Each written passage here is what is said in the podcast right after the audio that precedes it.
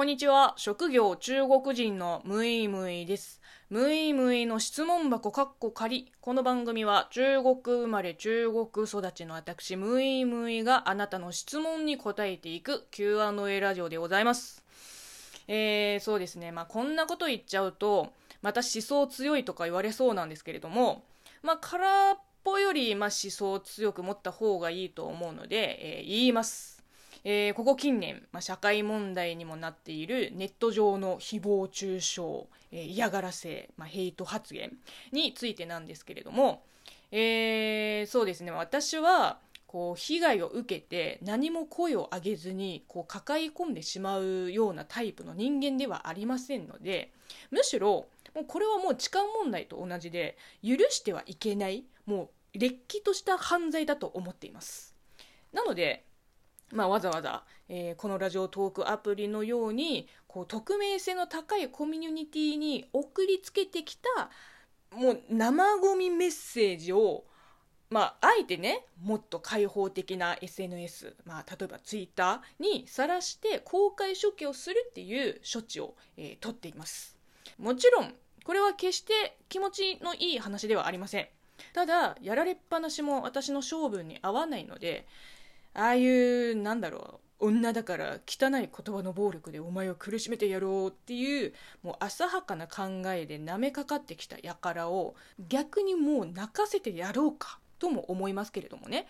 まあ、えーここ数日、えー合計10通以上の、えー生ゴミメールが届いてまして、まあ、その度まずは報告機能を使ってで運営さんに、えー知らせた後にブロックをしてます。にもかかわらず10通も届いてるということは何度もアカウントを作り直している可能性がとても高いですよね。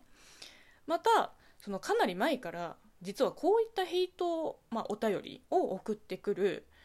まあ、いわば人間の皮をかぶった虫けらがもうすでに湧いてました。でその時に取った措置が、えー質問の受付設定があるんですけれどもそれをアプリ版ウェブ版どちらからも質問を受け付けるから、えーアプリからのみ受け付けるに変えました。っ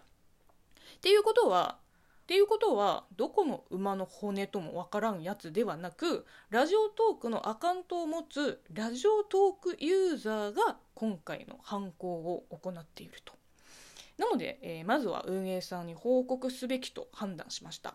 えーで結果から言いますと5月25日17時の、えーこの生ゴミメールを最後に、えー今日の日付5月27日、えーこの時間帯まで、えーまあ、運営さんが対処してくれたからか、えー犯人は、えーアクションを起こしていません。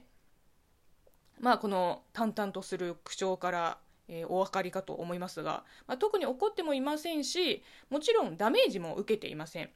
うん傷ついてもいなければさほど困ってもいません。むしろ哀れだなって思ってます。で、えーですねこの一件で私のことを心配して、まあ、コメントなり、えーお便りなりをくださったリスナーさんもいらっしゃいますけれども、えーまあそうですねここで内容を全部読み上げはしませんが、え本当にお気遣いありがとうございます。ただですね えっとこれで日本を嫌いにならないでくださいとか日本人として謝罪しますとかそういうのはまた違うなって思っちゃいます。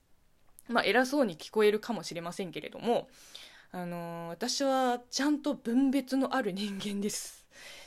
逆にさ一人のクズから被害を受けてさなんでそいつの国ごと嫌いになる？もう理解に苦しむ。で、えーさらにそういうやつなんかのために代わりに謝罪しないでください、うん、お気遣いはありがたいんですけれどもその必要はまずありません。何々人として謝罪をすることも謝罪を求めることも私はしたくないしリスナーさんにも言わせたくない言ってほしくないです。というわけでこの一件はこれにて落着って言いたいところなんですが、まあ、ラジオトークさんが何か根本的な対処法を考えない限りまあ、また時期に来るんじゃないかなって思いますね。前もあったし、うん、まあ、そうなったらね、証拠を集めて、えー、弁護士さんに相談して、まあ、情報開示請求なり、賠償金なり、うん、まあ、叱るべき措置を取ります。はい。